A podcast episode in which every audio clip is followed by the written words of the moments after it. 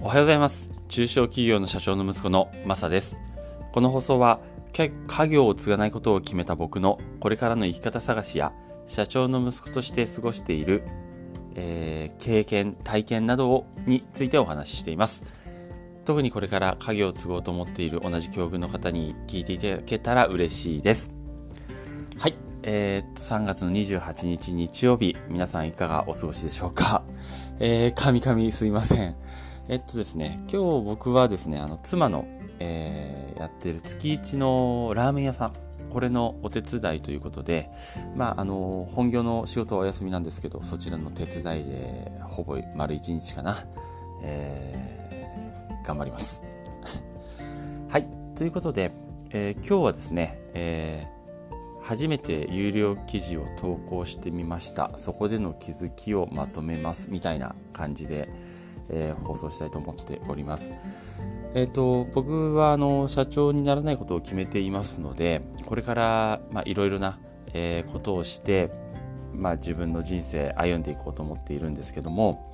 えっ、ー、と、まあ、一番今取り組んでいるのは輸入のビジネスです。えー、その後ですね、あのコンテンツ販売みたいなところも少し、え、やっていきたいなと、まあ、やれるかどうかわからないですけど、やってみたいなと思っていまして、えっ、ー、と、昨日、あの、ノートを、まあ、毎日僕書いてるんですけど、えー、ノートで有料の記事を、えー、初めて投稿してみたんですね。えー、それを、まあ、投稿してみて、ちょっと、なんか自分なりに気づいたことがあったので、ちょっとそれをまとめてみたいなと思ってます。とまず、あの、まあ、有料の記事投稿してみて、えー、一番思ってるのが、こう、少し、うん、なんていうか、こう、いや、これ、有料でいいのかなっていう なんかそんなちょっと気持ちですね。まあ、ただ、あのまあ、それが読む方にとって価値あるものであれば、えー、それはそれでいいのかなと思っているので、えー、まあ、読んでね、えー、ちょっと、なんだよって思われるのも嫌だったので、あの、返金の保証も全部つけました。あの、読んで全然と思ったら返金してもらってもいいよっていう形でやってみたんですけど、えー、どうなるかね、ちょっと、まあ、様子見てみたいと思います。まあ、あの、今までそういうことをやったことなかったんですが、あの、やってみて今回特に感じたのは、あの、自分の失敗っていうのが一番のコンテンツになるなっていうことです。えー、自分が体験したことや特に、えー、失敗してそこからリカバーしたことリカバリーしたことなんかそういうのを丁寧に書くことで、まあ、それを読む方が同じ失敗をしないとか、えー、これからね、えリカバーしやすくなるとか、えー、そういった価値提供ができるんじゃないかなって思いました。それが、まあ、コンテンツになるなというようなことですね。あの、今回僕が投稿した記事の内容は、えー、輸入ビジネス初心者の僕がアリババのアカウント凍結を解決した方法っていうものです。あの、実際、あの、輸入ビジネスちょっと始めているんですけど、あの、トラブル続きでなかなかで、やり始めてすぐアカウントが凍結されちゃうみたいなことがあったので、えー、それをまず、えー、まあ苦戦しと苦闘しながらですね、なんとかリカバーできたんですよ。あの、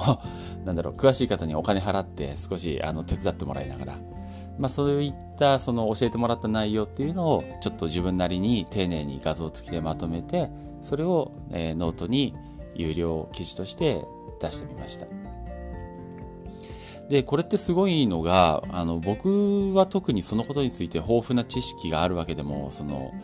豊富な経験があるわけでもないのに、まあ一つコンテンツが作れちゃったってことなんですよね。その、詳しい方に聞いた内容、そして自分が実際に、えー、体当たりでぶつかった内容、それを、まあ丁寧にまとめただけなので、えー、僕自身特別なスキルセットっていうのはないんですよ。なのに、えー、コンテンツが作れた。あ、これは素晴らしいなって、えー、自分自身では思いました。なので、えー、こうして考えてみると、こう、自分の体験とか失敗などを振り返ってみたら、そこにコンテンツの種って結構転がってんじゃないかなって思います。なので、誰でもがコンテンツを作れるってことですよね。いや、素晴らしいですよね。まあ僕の記事が売れるかどうかは、まあ微妙なんですけど。また、今回この有料の記事を書くにあたって、あの、他の方、の有料記事、まあ、出してる方たくさんいるので、それも買って読んでみたんです。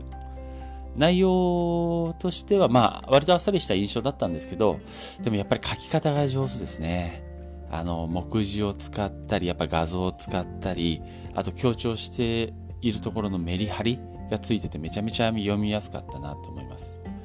で、あと一個いいなと思ったのが、えー、まあ、その方、僕が買った記事はですね、あの、ほとんどの内容がもう無料だったんですよ。で、えー、ほぼ概要はもう無料で出てました。ただ、その中のほんの一部、ほんの一部もっと詳しく、ここだけをもっと詳しく知りたい方は、有料の記事をじゃあ読んでみてくださいみたいな流れだったんですよね。だから、あの、大体をでいい、知りたいよっていう方は、全然お金出さなくても全部内容ができ、もう知れる、かん、あの、作りになってたので、もう本当にね、あ、これいいなと思って、僕もしようと思って、そのやり方をパクらせてもらいました。だから、こう、ね、あのー、先に自分がやろうとしていることを先にやってる人がいるんだったら、それをまずは参考にして取り組むといいなっていうのが、まあ、あります。あと、そうですね、あの、書くときポイントとして気をつけたのが、あの、困っていたその時の過去の自分だったら、このコンテンツがあったら買うかなっていうところです。えー、まあ、過去の自分がね、あの、買わないコンテンツ作っても誰も買わないし喜ばないですからね。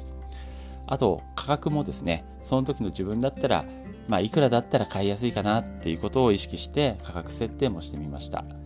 なので今回はね、あの300円っていう価格設定にしたんです。